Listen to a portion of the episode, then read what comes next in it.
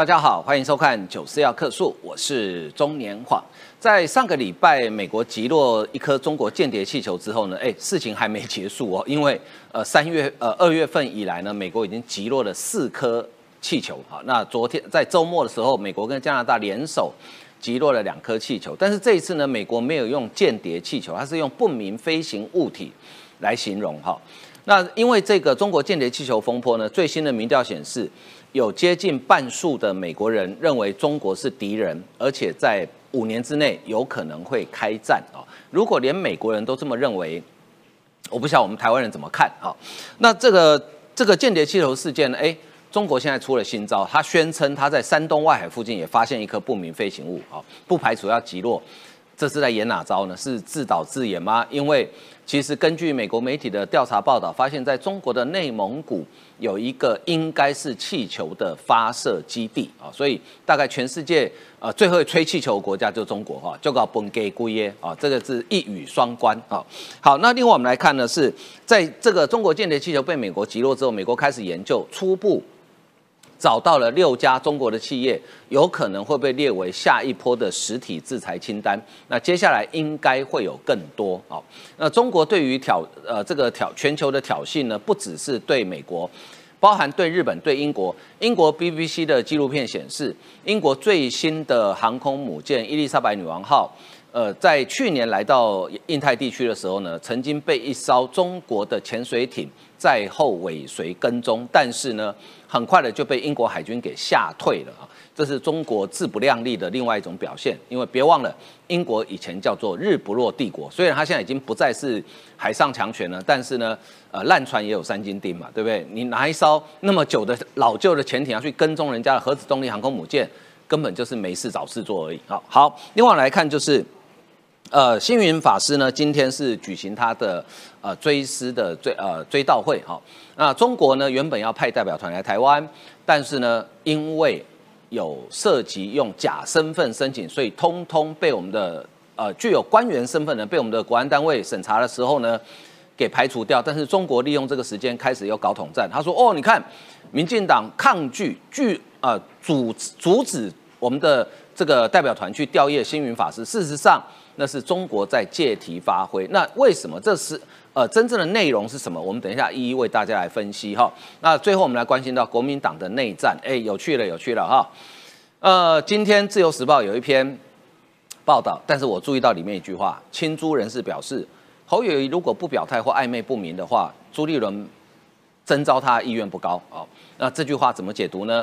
那郭台铭现在面临深蓝的反弹，好，应该要怎么样去化解？另外，侯友谊最近很很久没动作，哎，今天突然有一个民调，哦，哇，支持侯友谊选总统的比例好高哦。那这个民调是怎么回事呢？里面是不是有一些奇奇怪怪的咩咩嘎嘎？等一下我们来帮大家分析啊，为您介绍今天参与讨论的来宾。啊，首先是台湾韬略策进协会副理事长张宇韶，黄哥好，大家晚安。呃，再来是时事评论员汪朗东，黄哥好，大家好。再来是民进党台北市议员严若芳，黄哥好，大家好。呃，再来是前民众党中央委员张义善，黄哥好，大家好。好，呃，最近美国一直在搞中国的气球哈，那在上个周末的时候呢，在美加两国联手之下，又击落了两个所谓的不明飞行物体，那总计呢，二月份以来已经击落了四个。呃，可能类似气球的不明飞行物体，我们来看相关的报道。黑暗中，美国加拿大边境地带传出阵阵声响。抬头一看，天空中还出现白色不明物体。继本月四号在美国领空内发现中国间谍气球之后，十号美国阿拉斯加上空又有不明物体。时隔大约一天，在换成加拿大西部的日空地区，发现一个约小型汽车大小的不明飞行物体。这回政府反应迅速，加拿大总理杜鲁多也发文证实消息，并表示将进行打捞确认。外媒报道，这回的飞行物体积、形状都和月初的中国间谍气球有不少差异。美加领空接连出现不明飞行物，引起全球关注。难道又是中国派来的吗？白宫国安会发言人科比则在专访中证实，美方认定在美国领空出现的飞行物绝对就是中国监视气球，设备和解放军承包出去的监视气球项目相同。科比也指控中国这就是明显的侵犯领空，对美中沟通没帮助。同时也和其他受害国家密切合作，借此形成又一次联手抗中的局面。好，我们来看上个周末哈，美加两国联手又击落了两颗疑似气球的飞行物哈。那所以现在中国是怎样？是呃放上瘾了，还是来不及回收啊？于少，我个人的判断是呢，当美中关系好的时候呢，或者是美国采取战略模糊的时候呢，面对这样的东西可以睁一只眼闭一只眼。毕竟嘛，交往政策挂帅的时候呢，双方的外交氛围是友善的。可是呢，现在美国走向战略清晰，而且是中国威胁。虽然呢，那个间谍气球，美国指证丽丽说那一定是中国的。到目前为止呢，消息啊还是有点混乱。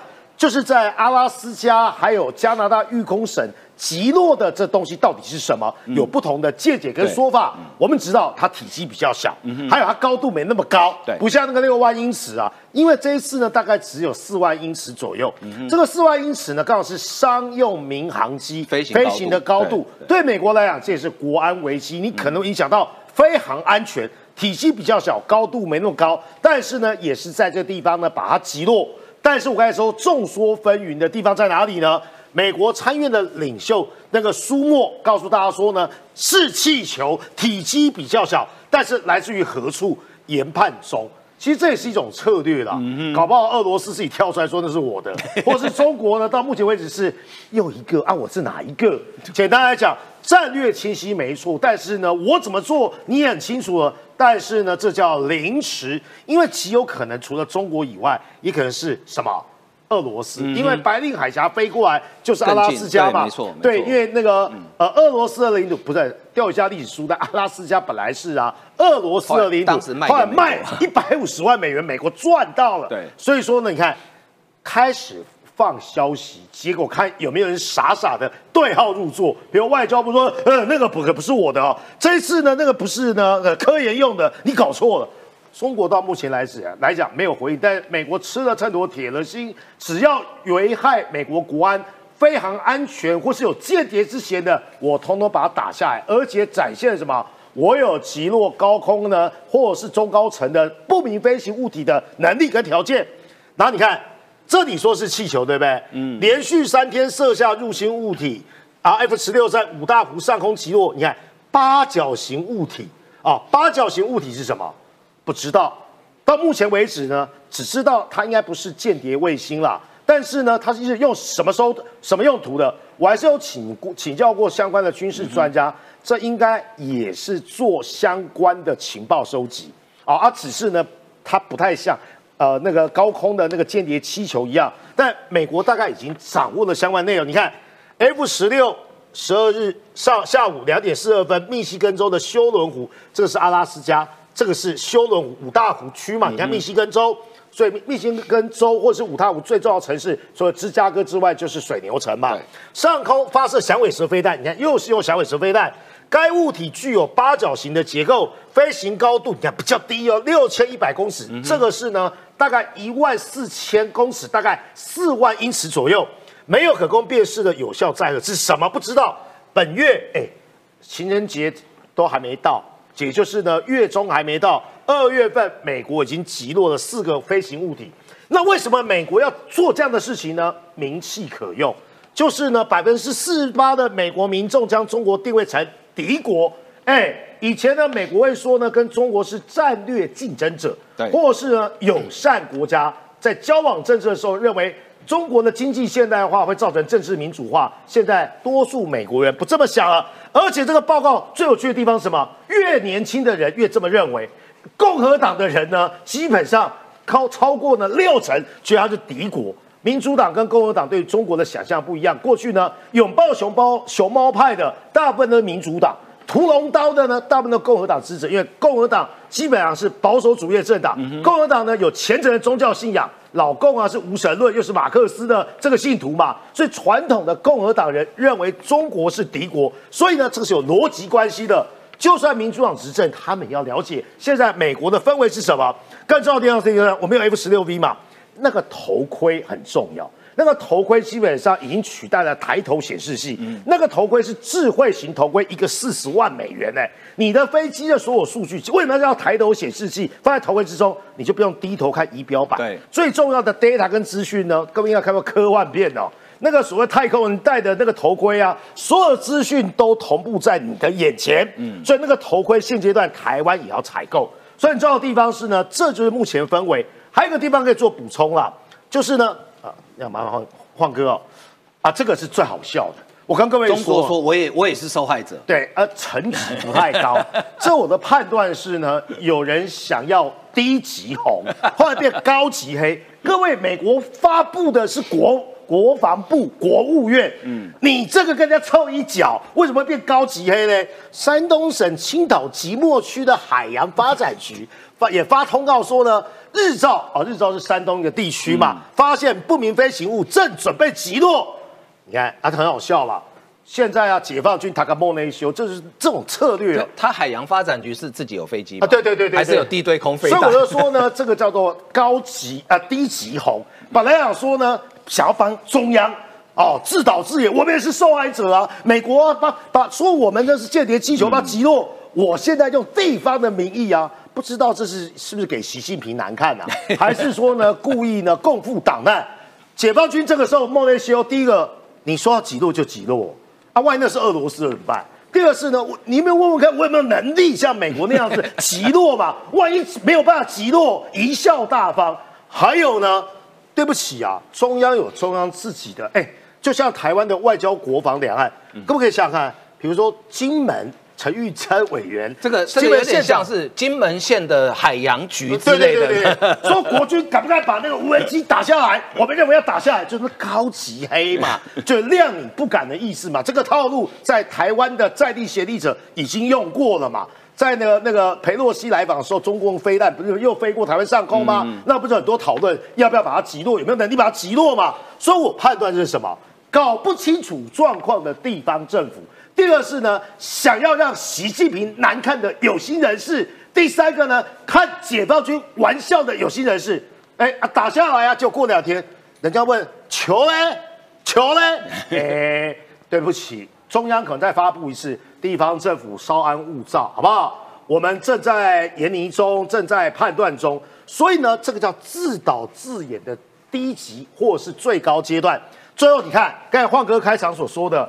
很多东西在内蒙古啊，那个朱日和啊，模拟总统府的就在内蒙古。甚至呢，前阵子呢，我们发现中国在新疆模拟。哦，我们的吕宇师舰长告诉我们说呢，沙漠的那个跟洋流是有点关系的。所以你可以看到呢，苏澳军港跟这个佐世保。就你看内蒙古，哎，这是纽西兰的网友多厉害，想办法呢放大在内蒙古的一个地方，叫做呃内蒙古的四子王旗附近。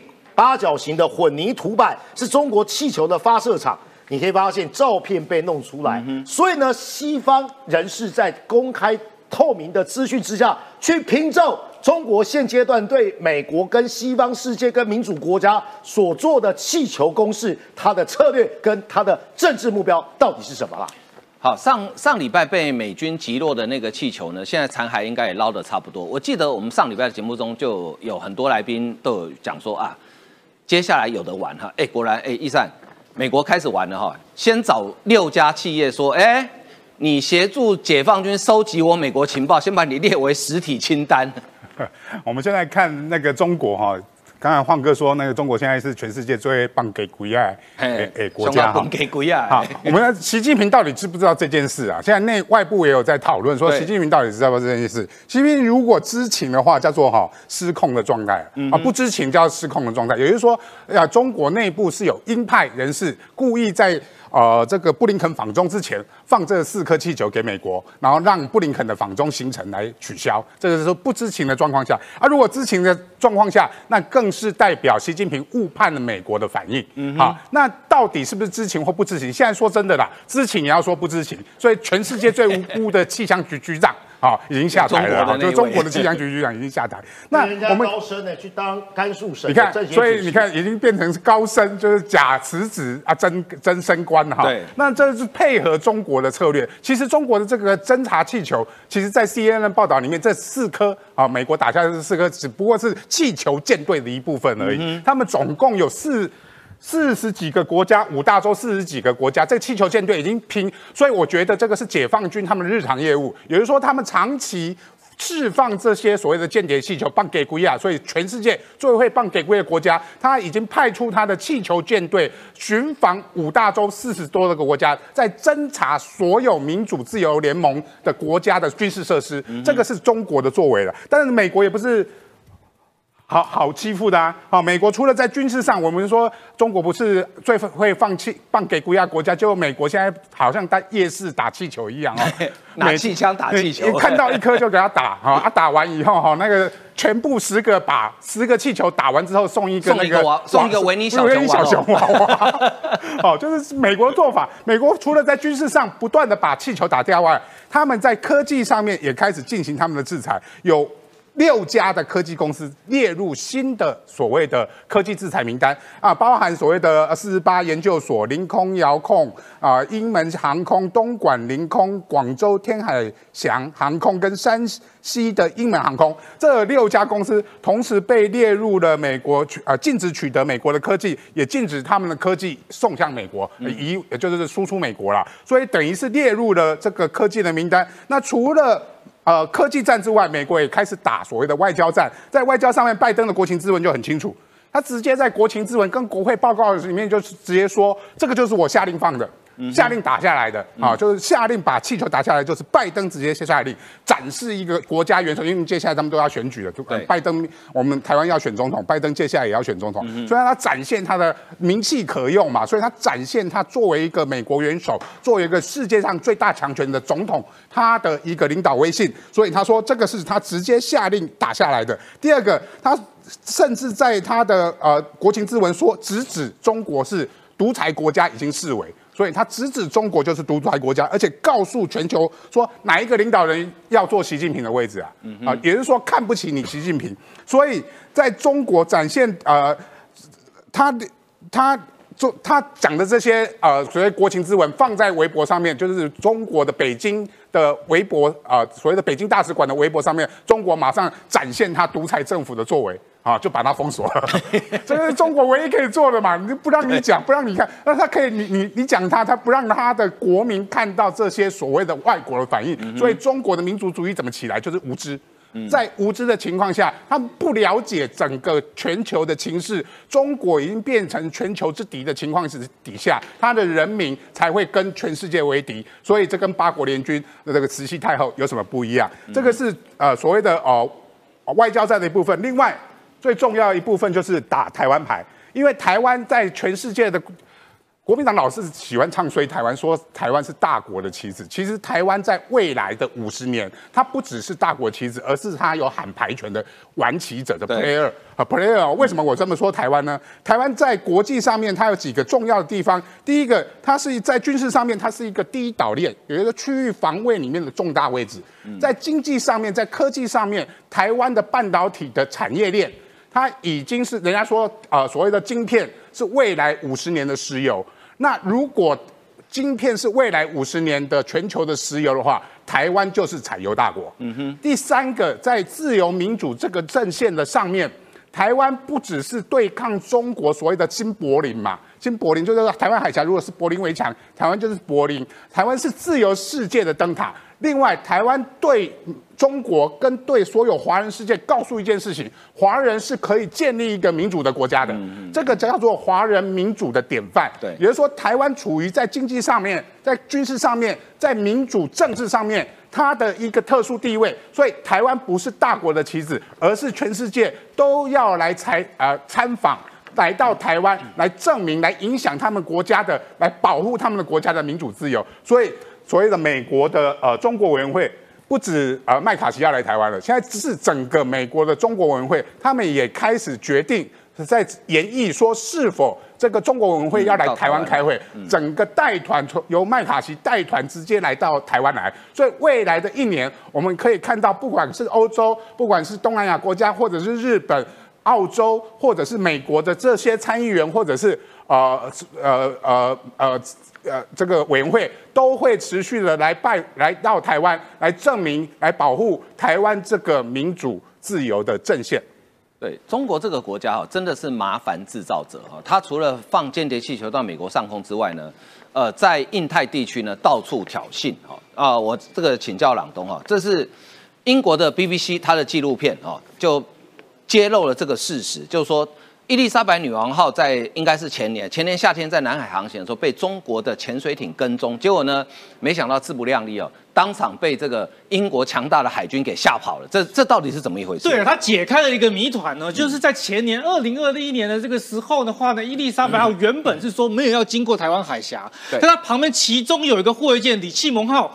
哎，竟然在九月二十七号，二零二一年的时候，经过了台湾海峡，所以从这事件回来推是说，他是先发现解放军给他挑衅，被尾随他，发现了他，解决了他了之后的话呢，再通过台湾海峡给老公知道说，哇，你要跟踪我，那我就通过台湾海峡给 你看，这个谜题就解开了。那回到这个事实来看啊，首先这 BBC 纪录片的话，因为 BBC 拍很多著名的这个影集嘛，像《新世纪福尔摩斯》啊等等的，那他拍的也很好。那他呢，在昨天的时候是。片出来哦，就发现说在二零二一年，他只说夏天，具体日期没有讲，但是相信应该在九月二十七号。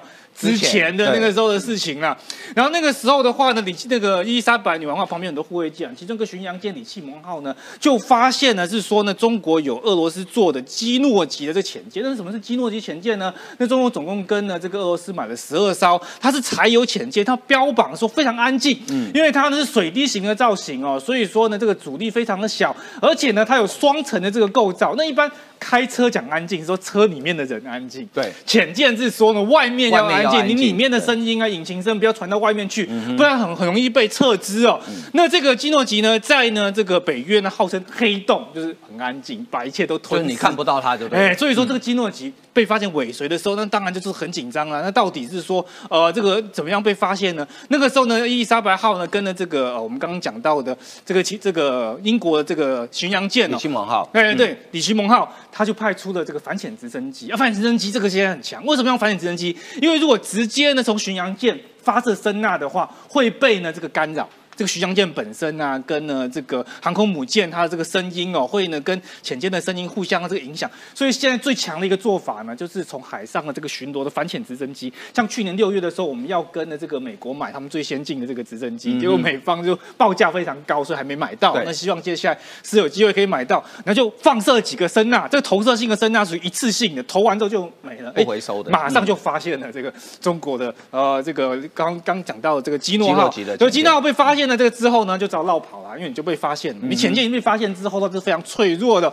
然后呢，这个英国的这个呃李奇蒙号上面呢，非常高兴的是说啊，我们打败了这个中国一比零啊，这个伊伊丽莎白一比零啊，就表示说呢，这个成功的一个胜战。而这样的一个事情呢，就已经记录在这个 BBC 的这个纪录片里面了。那所以提到的是说呢，这目前的海军的话，像这些动力潜艇虽然有十二艘。那其中两艘已经退役了啦。那十艘呢？这些跟俄罗斯买的这这个潜舰的话呢，这基诺级潜舰，它呢是有经过一番改造，号称非常的安静。可是，在目前最新的一些啊反潜直升机的技术底下，其实是很有大问题。更包括呢是说呢，现在是说有呢超过六成的解放军的潜舰有心理上的疾病。那我去查了一下，我看到资料是二十一趴了，二十一趴，二十一趴。这六成可能是呢物质的那个粉砖呃不小心写错。那为什么有二十一趴呢？因为这几年呢。中国呢给海军呢出的任务非常多，所以他们呢这个任务繁忙之际的话，当然压力就大。其次呢是说他们伙食也吃的不好，嗯然后呢加上这就日夜颠倒。像过去呢这个日本的这个海军在解决这个问题的时候，礼拜五都会发放咖喱啊，所以让大家知道说哦这个礼拜又过去了，嗯整个让大家有时间感。不然这边日夜颠倒也没有办法确定这个礼拜几的时候，其实对于这些官兵的压力是非常大。那所以解放这个就是而且这个资料不是外界做的，是解放军自己的这个。中国海军的这个医院在二零二一年做出来，二十一趴是有心理的疾病，所以你不要以为解放军哇，他就就弄那些武器什么很强这武器要人操作。对，这些解放军他在一个高压底下，他很可能就是说没有办法精密操作，所以真正打下去了之后，他们士气很快就会溃散了。那回来看是说另外一个消息呢，是说。有超越美国虎鲸级的，也就是德国也我们就在发展他们的一些自主潜舰、无人潜舰啊。这个是民间公司去开发，但是呢话呢，它随时可以转为军用用途。大家看到这边有一个很酷炫的这个图哦，因为它是一个可修改式的一个潜舰，是什么呢？它里面就好像几个小型的这个货柜一样哦，然后它全长呢二十五公尺嘛，那里面几乎全部都是载货空间。那你以为这载货，那你货运到海边干嘛？海这个海里面要用快递吗？没有，因为这里面呢是可以。放无人机。然后或者是说呢，可以放到海底下面的一些声呐等等，也就是呢，因为传统的潜舰被发现是说会被反潜直升机丢声呐去发现嘛，所以说现在有无人潜艇，无人潜艇在分散出去这几个方块里面，如果再装着可以有推进器的无人机的话，它就像仙女散花一样，可以散出一堆无人机，很多小的无人机，还有小的无人机，那它可以做侦查，也有可能会携带的一些炸弹或者破破坏性的一个武器。那目前呢，这样的一个很酷炫的无人潜艇。哦，世界最大的呢，还在呢这个原型机的一个阶段，可是除去这种技术上面的一个突破。然后另外一则呢，这个有趣的这个消息呢，是说呢，这就最近的事情，就是礼拜六跨礼拜天的凌晨的这个时候啊，又有呢这个共军的这个潜舰呢，进入到日本的这个鹿儿岛县西方面这个领海啊，那个在这个位置，对，那个叫做乌呃乌九岛啊，这边查一下乌九岛，它最大的一个卖点是说呢，日本动画魔法公主宫崎骏的。就是以这边作为灵感的这个保存非常多自然景观的这个地方，重点这是日本的这个领海，然后呢，中国海军的潜舰呢就从这样过去，那台湾呢在在这个地方，从这里这边这样像小鬼冲绳在这里，然后台湾在这边从这边这样削过去，非常的这个嚣张。那目前的话，日本的话已经呢跟中国表示严厉的这个抗议了。那这个也是呢中国海军的测量舰第一次去进入到乌九岛，也就是日本的领海二十二。这个海里的这样的一个范围里面，那也包括是几乎是几乎是几乎差不多的一个时间哦，在呢这个昨天的这个九点十分、十二点三十分等等这个时间的话，五度共击又再度扰台。然后呢，进入到了我方的这个西南的这个空域空域这里啊，高度大概是三千的这个公尺。那我觉得比较值得注意的是说，二零二三年到现在为止是跑了一个半月嘛，可是这一个半月里面的话呢，共计已经有四四七架次，然后共建是一五七艘次。那这四四七架次是什么意思呢？也就是平均的话，大概一个月已经有三百辆的这个共机在扰台了。那去年呢，总共啊这个数量哦，总共是呢这个一七二七这个架次。一七二七架次除以十二的话呢，在去年大概就平均的话，每个月有一百五十架次左右，所以到今年哦，又是两倍的一个成长，而且呢，在二零二零年的时候，一整年也才三百八十架次而已，所以这个等于是每年以倍数级的共计哦，就出现在成长当中，从二零二零年、二零二一、二零二到现在二零二三，二零二零年的话三百八十到现在，等于是过去二零二零一整年的这个共计老台架次。到现在一个月就几乎就已经出现，这证明呢是说呢，解放军他们就根本就就没有在管什么国民党什么下立言去访什么和谈啊，什么谈都没有用，甚至呢去年的这个地方选举，国民党的这个很多地方都选赢了，中国也没有放弃用共济扰台以及去骚扰日本等等的武力侵犯的意图嗯，的确哈，呃，刚刚朗东讲到这个解放军的军心士气不好，说这个潜艇里面呢有大概啊，不管是六成或是两成的官兵可能有心理方面的疾病哈。这个请教若芳哈，呃，哎，中国好像我记得是自愿意，他们全部都自愿意嘛，对不对？对。那为什么自愿意还会逃兵呢？啊，你不是就自己要去当兵，为什么要逃兵呢？我觉得这也看得出来，就是中国最近呃，其实应该说一一直以来，他们为了疏解民意。国内民意的一些压力啦，包含你说他们呃防疫整个封城啊，其实民生怨气，他必须要这样，然后而且常常对外都是显示自己的军事肌肉，然后大家就常常会 po 一些他们的军事影片啊，然后那个年轻人上战场那个训练啊那种，好像士气很强。但是呢，其实不只是这一个案例哈，这个这个是在湖湖北湖北有个男生他拒发。拒服兵役，重罚十五万，而且重点是呢，这个呢，他自己写的很客气，他说出境升学全部到现在，这叫做全面封杀，甚至呢还有政治纹身，什么政治纹身，他就会在你的那个户籍上面后面写拒服兵役。如果像我们这边啊，如果你真的是不适应，然后你。再按照申请这样流程，就是你真的在军内不适应的话，他们退伍的话，其实我们根本不会做这件事情。而且你知道，他们这很夸张哎，甚至还说不得录用为公务员、国企。啊，那国有企业工作人员不得发展为中国共产党党员，其实就是把你生活上，然后也不能升学两年，真的都不能去念书。我们台湾没当完兵的都可以当选台北市长了，台湾多民主啊，对不对？有的不好意思这样子。好，那但是我觉得这是一个很可怕的一件事情，就是。表示中国其实他们不是内部，其实不是我们所表面上看到这个，他们对外宣扬啊，展现军事肌肉，他们或者是他们的他们的年轻人多么爱国，然后是为意愿意为了国家去向前冲。其实这个是这次的二零二三年，其实他们早在二零二零年的时候，那时候香港的苹果东新闻他们就有报道了，他就讲说中报道标题就直接写说中国年轻人屡传拒服兵役。主要他们的分析就是说，因为战争风险增加，其实他们也不愿意上战场。那后来呢，在这一诶这一波这个湖北的这个男生拒服兵役啊，然后之前日前他们中国就有一个中国的一个教授叫杨凡，他讲了一个什么？被中国的年轻下面的留言全部被骂翻。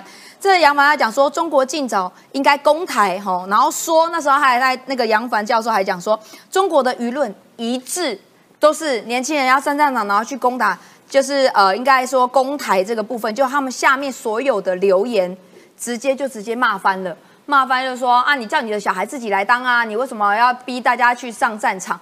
所以我觉得这也看到说，哎，中国这样一直鼓吹，然后善把人民当做一个宣传的用具，但真的如中国所宣传的这样子，是他们真的是兵力有这么强，或者是他们的民众、人民、年轻人，真是为了国家上战场这样子。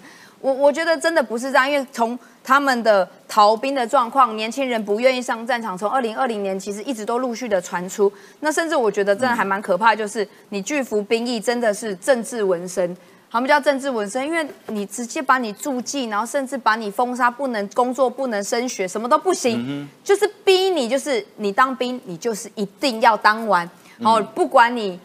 是不是不水土不服啦，或者是在军中不适应哈？我觉得这是一个很可怕的一件事情。那我觉得，嗯，在这个不仅是说他们中国的年轻人不愿意当兵，那当然有些年轻人他就像说啊，你怎么就会骂辱骂这个这个逃兵役的人？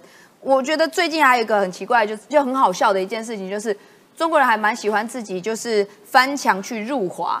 就是我们最近一直在讲，因为你翻墙，你自己认为中国本来就不能上 Google 啊，国内不能入华。对啊，他就翻墙去入华，因为那个最近有一个很红的那个 Chat GPT 嘛，对 AI 的聊天 AI 的聊天系统，因为真的我还蛮无聊，有时候真的我还蛮喜欢，就是在就是 AI 聊天系统去问他一些，看他会不会回答一些很奇怪的一些问题。对对，我觉得这好玩。那我觉得小粉红真的还蛮好笑的，就是。他就是硬要去问一些，他觉得好像全世界都跟中国一样，就就好像一致，就是台湾是中国的一部分。这小粉红就讲了一个说啊，中国领土不包括，就是是不是有包括台湾，类似像这样的问题。结果我觉得这个 AI 真的还蛮厉害的，真的很有国际观。我在想他可能后台是台湾人设计的吧，不知道，因为他直接回答说，就是他讲了很多的一个，讲了非常多的这个呃中国的省份啊。全部讲完之后呢，就没有台湾。他没有，他后面直接写说，以上行政区域中，除台湾外，其余为中华人民共和国的一部分。完全让小粉红气。中国要禁用这一款聊天软体 没有，因为中国本来就不能上 Google 啊。对，他们是百度啊，所以这个第一个小粉很无聊，就是你自己先翻华翻墙，用那个 VPN 嘛，你去翻墙出去，然后去入华，就是你翻墙就等于入华嘛，因为对他们来讲 Google 就是不行啊。对啊。那你翻墙了之后呢？哎，再侮辱他自己一次，因为他们发就是大家会发现说，除了你跳脱中国的网域之外，其实。除了中国之外，其他全其他国家的网域几乎都可以看到中国内部的一些正确的资讯，或者是中国刻意隐瞒的一些资讯，这才是真实的。结果你们跳出来之后呢，你就说啊，你看到其他国家 主流的民意上面、主流的想法上面之外，就大家就会就你们就会就说啊，不行，你们就很像井底之蛙，就是哎，除了我们自己，其他国家怎么都跟我们不一样，没有，都是他们的错。只有中国才是对的，台湾中国一部分。但是我觉得连 AI 智智慧呢，真的还蛮智慧的，这个直接打脸了小粉红。我觉得这些人真的不要再乱翻墙了，因为再翻墙，我怕你们会真的心会崩溃哦。因为看到说全世界原来很多的民主国家、主流国家是跟台湾站在一致上的。嗯，浩哥，等一下，我难得要回应网友啊。有一个叫 Alan 的，你洗版洗了这么久，全部都是断言。你说台湾决心呢，不想当炮灰，不想要去当兵，请问？你的资料、你的证据哪里来呢？如果没有的话呢，你也在带风向了。不要以为呢打两个笑脸呢，就好像在反串了。这位线上的网友，我们有我们的爱心呐，肯定我们年轻人捍卫台湾主权决心，顺便呢把这位 A 人给洗回去了。小粉红少来这一套了。不过我觉得中国的小粉红们哈，其实有时候我是有点同情他，因为刚刚若芳举那个，就是说。你在中国的网络围墙里面，你会觉得，哎，好像这些都理所当然。可是当你一出墙之后，哦，不是红杏出墙，是出离开那个墙之后，你会发现世界跟你想的真的不一样。那有时候会产生一些价值错乱，就到底哪个哪个是真的啊？好，接下来我们看中国对台湾除了这军事威胁之外呢，没事当然搞一下统战哦。玉超，我觉得中国这这个国家不文明的程度就在于说，他都常常会利用别的国家的或者说别人的。呃，悲惨的事情来达到自己政治的目的。最近土耳其不是发生地震吗？土耳其的媒体踢爆说，中国的媒体啊，到土耳其去访问受灾人，然后给他钱，说，哎，你说我们，你说土耳其不好，说我们中国很棒，结果当场被那灾民围殴啊，打得好，土耳其人有 guts 哦。所以利用人家的灾难去达到自己的政治目的。星云法师原籍，我想对于他的信徒来讲，应该是一件伤心难过的事情。哎，他们也在搞统战啊。对。说那个要来台湾吊唁的中国人士，当然了，我的好朋友一位吴建中教授写得很好，连习近平来台湾真的要来台湾访问的话，他当然要递件呢。对啊，他还是要递件吗？难道你是习近平？对不起啊，中国可能没有法治啊。可是呢，不论蓝绿执政，只要陆委会存在是主管机关的话，所有中国人士来台湾交流要符合相关的民意嘛。对，那这次的民意是什么？你应该是。民间啊吊唁，表示呢这个星云法师对弘扬佛法的贡献。中国不是无神论吗？呃，对啊，非常有趣嘛，因为他们有叫宗教事务管理的单位嘛，所以说呢，在中国官方认证的那才叫做宗教信仰，而且宗教信仰呢要符合爱国主义，所以说呢，哎，你信佛、信基督，还要呢肯定中国，所以说呢，这是中国。具有中国特色的宗教信仰，结果你看他第一件来之后呢，啊，我是说啊，先讲叶小文哈，不要再说民进党怎么样了。叶小文在马英九执政时期就被列为交往的黑名单，对，是马英九的陆委会，简单讲是赖信元认证这个人不受欢迎的，为什么？因为这些叶小文主管宗教局嘛，对，然后呢打压呢藏传佛教、内蒙古、新疆维吾人还有法轮功，各位想想看哦，这叫什么？黄鼠狼给鸡拜年，不安好心。如果来台湾，他是来统战的，还是呢？他是来这个承认宗教信仰应该是多元开放？我也肯定啊，星云法师在弘扬佛法这方部分的贡献。至于他的正式立场怎么样，台湾基本上都可以彼此尊重了。对，我是呼吁大家要看到这个推广佛教信仰的星云法师。各位想想看，如果这些人来，我举个类比好了，前南斯拉夫总统米拉塞维奇，因为呢犯下呢所谓国际法中的战争法，也就是在南斯拉夫内战时候介入科索沃。还有波斯尼亚跟塞尔维亚等等之间的种族屠杀，对，所以被抓到这个荷兰的国际法庭海牙嘛。嗯啊，如果米拉塞维奇啊去参加联合国世界人权会议，你觉得这够不够讽刺？所以说，就像叶小文来台湾，他说他要吊唁，左手在中国打压镇压宗教信仰，来台湾呢要做统战。请问这个人对宗教推广或是宗教的包容，基本上有什么贡献？没有。结果呢？叶小文还告诉大家说啊，民进党数典忘祖啊，开玩笑。请问你的身份是这样子，还有宗教信仰，基本上跟数典忘祖有什么关系？佛教来自印度，跟中国有什么关系？对对，跟中国有什么关系呢？我已经破他梗了，因为中国的宗教信仰的前提是要歌颂、肯定中国共产党的统治跟习近平的政绩。那是你的宗教官了。在台湾宗教官没有这个样子，所以你可以发现这些名单，哦，你看统战部、统战部、统战部、统战部，国台办部主任，哦，国台办、国台办、国台办、国台办，你是来吊唁，还是呢？你是来从事政治任任政治任务？你是来看星云法师送他最后一程，还是来台湾呢？基本上宣传共产党的统战理念跟价值。其实望文生义这一百二十个人或者这些名单之中，怎么有这么多官员的身份呢？这第一个，第二个是什么？行政院副院长郑文灿已经讲了，我刚才所说的，他是马英九政府被注记哦黑名单的人选。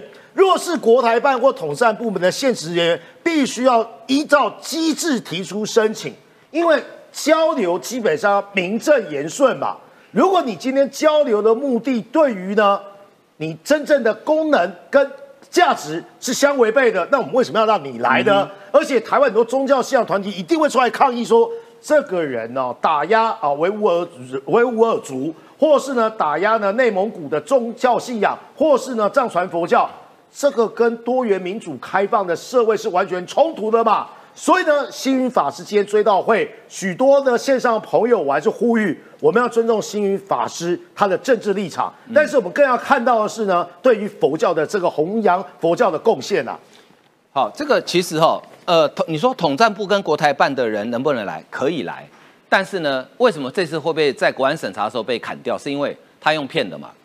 这四个哈，这个易阳、宋伦、张颖跟黄志辉，他们是统战部的人，但是他申请的时候并没有真实写上他的身份，他用别的身份。叶小文更夸张，用一个民间组织啊，你用骗的。我跟你讲，世界各国都一样。如果你曾经在以美国为例，如果你曾经在美国申请签证的时候造假被抓到，我跟你讲，你可能这辈子都进不了美国，因为所有的国家都会认为说。你用欺骗的方式想要进入我的国境，那你一定是要要来干坏事。所以为什么不让他们来？倒不是因为他们的官方的身份，而是因为你没有如实告知官方的身份，所以他被被挡住了。所以这个很清楚哈，这个跟什么意识形态是完全无关的哈。好，我再补一个例子哦，我在陆委会的时候呢，发现一个很重大的事情。有人邀请中国的学者来台湾做统计协会的交流，结果隐匿那个人是国家统计局的副局长，泡温泉的时候呢，忽然毙病，结果呢，陆委发现说那是中国官员呢，你没有申请，所以这个交流协会就被罚钱，而且停止交流。为什么要这么做？因为老公会无孔不入嘛，用假身份嘛。当然，我们现在资讯比较发达，应该可以查出来他是什么。可是你作为申请单位、邀请单位，你自己要做好这种的内控啊。对，没错，就是你来用真实身份，习近平要来也可以啊，你就用中国国家主席嘛，或是用中国共产党总书记身份申请，你不要用一个那个包子店老板，那当然不会过啊，对不对？好，好，继续来看这个国民党的选举哈，呃，总统筹算，国民党内战。撸来撸老嘞，今天有一个很有趣的民调啊，这个民调在有趣在哪里哦？支持度我们等下讲。这个民调其实这一家民调公司哦，我刚刚特别查了一下，诶，应该是我一个熟人开的啊。关键调查有限公司，他公司登记在台中，二零二二年才成立，呃，负责人姓季啊，应该是我们一个熟人开，易山应该也认识这个人哈。好。那好，我们先不质疑这民调公司，就这个民调其实二月九号就已经做出来了，也公布了，但是今天才有媒体开始在炒作，所以就我的政治敏感度，我来判断，我认为啦，侯友谊有点急了啦，因为这民调做出来呢，认为侯友谊啊，这个新北市民谁认为呃谁最能代表国民党参选总统？侯友谊第一名四十点二，郭台铭二十点七，朱立伦十三点二，好，好，调查时间一月三十一号到二月四号。新北市侯友谊施政表现满意度七十四点八趴满意，乐色袋买不到还有这么这么高的满意度，我也我觉得也是神奇的了哈。然后呢，十点二不满意，十五无意见，哈，这是针对新北市民的部分。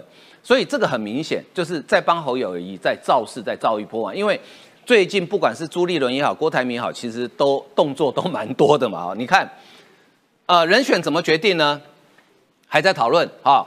呃，方向参考去年九合一，以私下民调协调候选人方式来处理，避免公开初选分裂，朝过去有意参选者可能跟可能胜选放入民调，再根据结果协调。但是张亚中他说不行，台湾比较畸形是用全民调来表达，一个好的政党应该纳入党员民调，让党员有发言权。好，那地方议长呢？周点论，屏东县议会议长，哎，开第二枪，第一枪是谁？云林县议会议长沈沈宗荣，然后第二枪是周点论哦。接下来会不会有第三个？我跟你保证，一定会有。朱立伦年纪轻轻当桃园县长、台北县长、立委、行政院副院长，学经历不用多说，来当总统刚刚好。好，好，这个是关于国民党的部分了。所以这部分我先请教朗东啊，你怎么看最近国民党，尤其今天这个民调出来，你不觉得？时间点非常的巧合吗？啊，对啊，侯友现在是非常急的。原本侯友老神在在，觉得说哇，自己呢在新北啊大胜四十万票，应该总统就是他了吧？然后新北市民好像也对于他可能会落跑这件事情也不在意啊。哎，可是发现是说从去年底选完了这个之后哦，朱立伦竟然他按兵不动，甚至有民调出来之后，发现哎郭台铭好像也有机会去赢得呢这个总统这个选举，不一定要侯友谊嘛。然后就更有趣的事情说，原本郭台铭呢只是。朱立伦排出来用来呢，这个劝退侯友谊的，没想到郭台铭那边劝着劝着，自己好像真的也要想选呢，劝劝出兴趣，对啊，就是劝出兴趣来了，假戏真做啊，变成说现在郭跟朱个别呢都各怀鬼胎，然后想要卡住侯友谊。那侯友谊原本最简单直接明了的方式，就他现在直接宣布说啊，我这个舍我其谁，我现在就是要参加初选，我就要选总统。可是我又不敢啊，他就想说哇，我现在一讲的话，到时候我民调被调的更多，被新北市民直接骂绕跑怎么办？所以侯友谊现在是非常的担心，那他怎么办？透过一些周边的一个方式去造势，因为他唯一的一个利基点在于他的这个民意嘛，那所以你就会看到这个非常成立非常短暂。而且有可能他做第一个民调呢，就是侯友谊这个民调，合合理的推论应该合理可以推论的，有但是总之就是说这个很有可能就是专门为了侯友谊所设计出来的一个民调。哎，这个民调跟我们之前看到的结果都很不相同的地方在于说，侯友谊在新北为什么他会问这个问题？什么新北市民认为谁能最代表国民党参选？这个问题的设计是有一个玄机的，就是为什么要问新北市民？就表示新北市民不在意侯友谊要绕跑这件事情。甚至有四成的人都认为他可以，而且是高于郭台铭的两成，是两倍的民调哦。一方面侯友谊支持度在新北市最高，另外一方面帮他绕跑做某种程度的解套。对，那我简单的补充第二点就好。第二点他说什么？哇，市政满意度七十四点。八趴，我觉得这个百分之百的这个是完全不违反我的这个经验法则。像刚刚讲的垃圾袋问题，因为我现在也租房子在新北巴黎嘛，我就买了一堆三公升的垃圾袋，因为五公升是买不到的。对，那叫这个差距很大，是说你很多吃的东西又没办法回收的，三公升不好抓，所以我在周末的时候清垃圾，我都很认真压那个垃圾，把它压进那个三公升的那个垃圾袋里面，过程当中心情就很不舒服，就觉得哎，为什么我又买不到五公升的垃圾袋？那这个垃圾袋缺问题，看起来很小。可是哦，从现在该就，包含说《镜周刊》现在有爆出非常多，今天有新北的那什么啊，这个棒呃新北的这个巴黎国中啊，那原本要迁校没办法迁，弄了一个根本就没人在用的棒球场。我看到那个新闻，我才知道那边有个棒球场啊！我每天那边经过，只以为是一个荒地。所以我觉得像新北哦这样的一些非常多施政的问题，随着侯友宜现在急了，这个之后他越急。越多人看到他的这个弱点之后，就会把原本有的新北的一些缺失陆陆续出来，所以他的民调我认为已经过了高峰点，接下来就会慢慢逐步往下滑。而且你看这个调查时间非常有趣哈，一月三十一号到二月四号，我如果没记错的话，这段时间其实新北市发生了至少两起人伦的悲剧啊，干尸事件。对，干尸事件还有很多是这个呃，都死在家里，都是弱势家庭，因为市政府没有做好照顾的责任，所以不幸丧失生命。这些事情新北市民都不在乎吗？我个人是比较存疑啦。不过哈，很有趣，我们接下来看柯文哲哈，这个这个最了解柯文哲的张义善来帮我们解读一下哈。柯文哲子弟兵黄建营出来讲说，柯文哲一开始认定要当正的，但观察近期柯文哲态度，已经思考不排除跟谁合作。哎，义善，这是他真的改变，还是出来蹭声量？那你怎么看国民党这个内战？我觉得那郭侯朱科大乱斗了哈。嗯，那个。黄静莹学姐竟然公开叫卖黄牛票，黄牛票为什么叫黄牛票？黄牛票，因为柯柯文哲现在唯一确定可以参选总统叫柯文哲。因为民众党有一张门票，对，没错，就是他们不用联署就可以直接登记，就柯文哲就可以参选总统了。所以，哎，你的党主席要参选总统，结果你公开帮他把这张票要卖给郭台铭，讲白点就是卖给郭台铭嘛。啊，因为柯文哲那个黄静莹或民众党的人不可能跟郭呃郭之外的人合作嘛，不可能跟侯友谊合作，也不可能跟朱立伦合作，他们唯一可能的叫做郭台铭。郭台铭，所以等于是公开叫卖叫卖黄牛票。这张门票呢，但是这张门票呢有点太贵，位置又不好。好，所以郭台铭要不要买还是其次的啊，因为位微博啊不会顶赢啊，所以啊我们要买黄牛票，当然要位置好一点，我们才要买嘛，价钱要低一点嘛哈。所以这张，而且黄金莹很夸张啊，我觉得真蛮夸张，因为你是一个新科的议员。我们旁旁边坐的也是一个新科医院，你敢叫你的党主席赖清德说你去做副的吗？绝对不敢吗？就觉得党纪处分的嘛。就民众党就可以这样候选人都很优秀，对，应该都是可以上大会，对吧？对吧？我们旁边那个新科医院就不敢叫赖清德说不要选了，你当副的。所以这个每一个党都有一定的党纪，党已经决定说你郭柯文哲党主席要参选总统了，所以这张门票就是柯郭柯文哲的。就我们的黄静怡新科议员啊，一个小小的新科议员，竟敢叫板他的党主席说你不要。当正的，你当副的。第二个有鬼的地方啊，哈，叫做中评社访问。那，我们在场的人知道中评社就是港媒，中评社其实代表的是中国立场。是，有时候中评社的访问绝对不会乱访问的。对，中评社一定设定题目，而且他知道你要回答什么时候他才会登。所以中评社的报道代表中国的立场。嗯，中评社的代表如果代表中国立场，就中国的立场就是啊，你柯文哲别屌，你卖来乱呐。啊，所以希望中国的立场就是希望柯文哲不要来乱。啊，能够促成所谓的反绿大联盟，让民进党不要执政。所以你柯文哲做不做总统跟我中国无关。所以中柯文哲每次讲两岸要加亲，现在中国不太跟你亲了啦。哦，那第二个观察点，第三个观察点就是柯文哲不不断的边缘化嘛。他不断的不不不管是灯会啦，被排在最旁边啊，那佩奇被写成佩奇啊，写错了写成影星那个佩奇啊，啊，然后或者是这一次连学姐都敢叫板。他不要选正的，把这张门票让给郭台铭。那对于郭台铭呃柯文哲的想法就是说，如果我真的不能当选，那我干脆当副的好了。啊，这也是一招嘛。他是所谓李登辉模式，李登辉要贼一下兵啊料，因为郭台铭毕竟也七十几了嘛。他可以说，哎，我那我预计二零零八，但我要提醒柯文哲跟民众党的支持者，连宋第二零零四年选总统那一次，就代表亲民党的泡沫化。当年宋和宋楚瑜选副总统的时候，亲民党就开始走向泡沫化之路。所以柯文哲提早把民众不只不只是他把他的总统门票卖掉，他把民众党。同时也卖掉了，这前途也卖掉了。所以，民众党的支持者，如果你真的支持民众党的话，真的，你真的如果要跟国民党合作，你真的要慎思，因为民众党如果真的是一个有理念的政党，想要成为台湾的第三势力，你这时候变成是国民党的一部分的时候，你就整个会被吃掉。但是郭台铭借由黄静怡这幅画，他其实跟国民党可以叫板因为我是。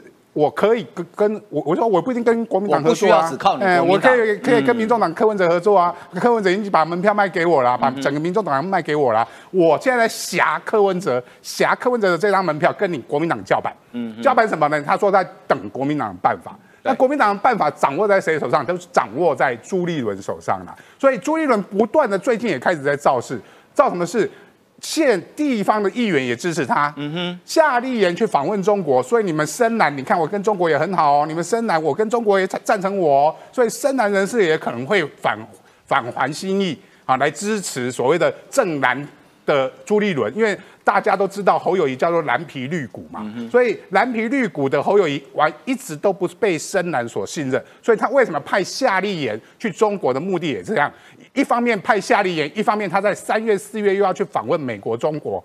啊，美国跟日本的时候，他在国际外交的这一块，他就可以跟你说：，你看我比侯友谊还厉害，因为侯友谊连新加坡都去不了，你郭台铭去在美国只能秀你的加州的豪宅，你也没有办法见到比我更高的人的时候，我比你外交上面比你更郭台铭更厉害的时候，我在朱立伦在设计游戏规则的时候就说：，你看党内我也想选。然后赵少康也想选，张亚中还说要党员要出选，所以在种种的情况下，设定的这个办法就有可能就是要参加初选。那郭台铭跟侯友谊会不会去参与这个初选？嗯哼，我觉得郭台铭二零一八年已经被国民党骗了一次了。对，那时候其实大家这个局现在这个局势啊，其实像二零一八。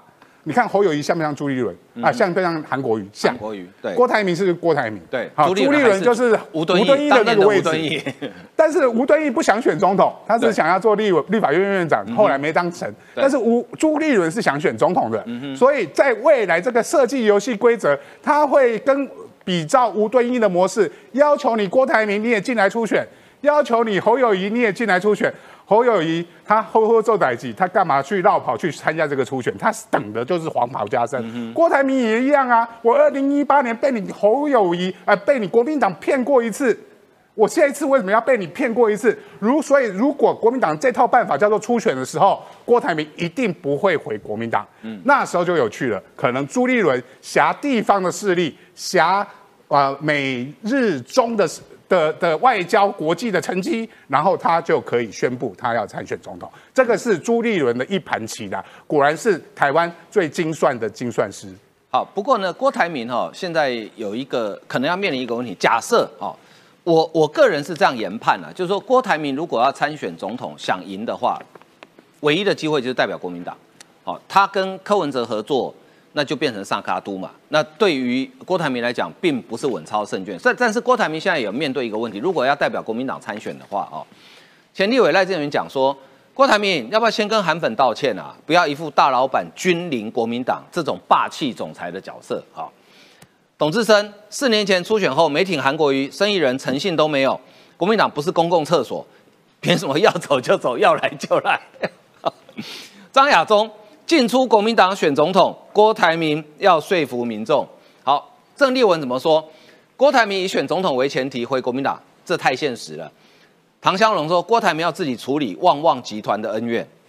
黄阳明说，郭台铭是否敢公布名下财产？以及曾心莹在美国的房地产是否会申报？哎，这些代表深蓝力量，所以若芳现在看起来是，哎，深蓝打得比这个其他政党还用力，对不对？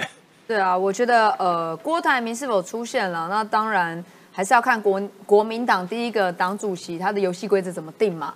那当然我们还是觉得说，帮朱立伦加油加油也。他是很优秀的精算师，说不定他真的会出来选总统。没有啦，这要看第一个国民党的感觉。你讲这句话有有企图？没有，你看他最近也是频频的，就是譬如说跟美国拉近关系嘛，有没有对中国有展展现出呃要对话嘛？对，说不定他真的真的可以代表国民党出来选，说不定是另一番气象哈。但是我觉得郭郭台铭要不要出来？第一个当然取决于游戏规则，游戏规则这样就在朱立伦手上。嗯第二个再来。朱立伦这样制定游戏规则的时候，还能不能够挡得住刚这些所讲的深蓝，包含有些深蓝大佬，他们国民党的党内大佬的声音？你说张亚中，你说这些媒体人，他们会不会骂？那他有没有能够挡得住？因为如果当挡不住的时候，郭哎郭台铭有没有办法，就是再进到国民党，代表国民党去选？我觉得这是一个很重要的观点。所以国民党内部的人怎么想？这也是攸关于郭台铭能不能够出现，因为毕竟在二零二零年的时候，郭台铭的民调是输给了韩国瑜嘛。那他在一输了之后，一怒之下他就离开了国民党。那你现在呢？因为去年的选举，国民党看起来就是情势大好嘛，就是因为赢了非常多嘛。那在这个国民党看似大好的情况之下，他现在又说啊，那个二零二四可能有可能，他又要回到国民党，所以才出现说。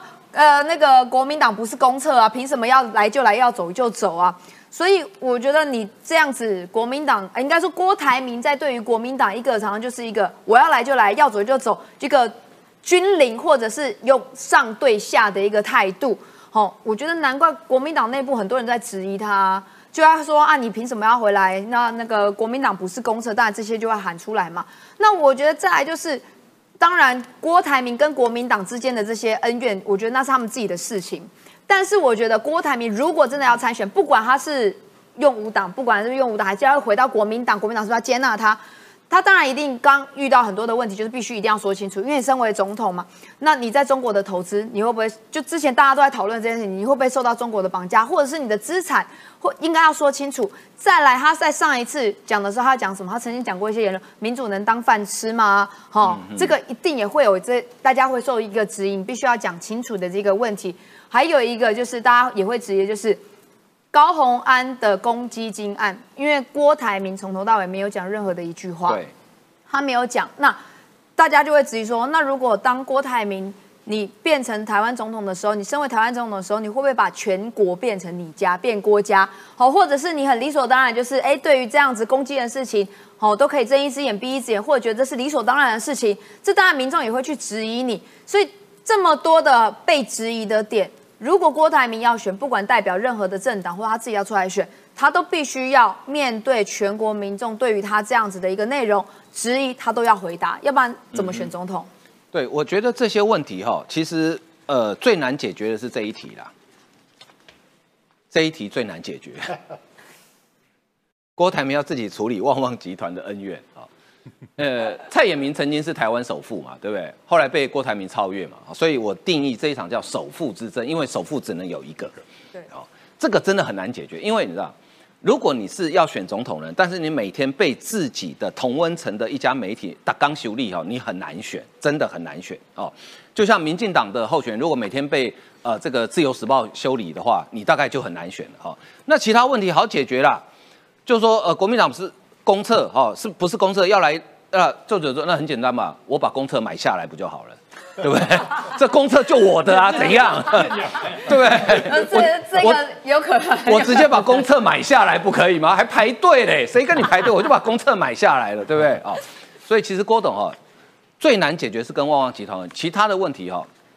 很多人是用钱可以解决，我不是说这些人了哈，我说很多人可以用钱解决的。郭董，反正你别的没有，就钱多嘛哈。如果真要选的话，花点钱很多事情是可以解决，但是跟旺旺的恩怨真的比较不好解决。好好，今天节目为您进行到这里，非常感谢大家收看，谢谢，拜拜，拜拜。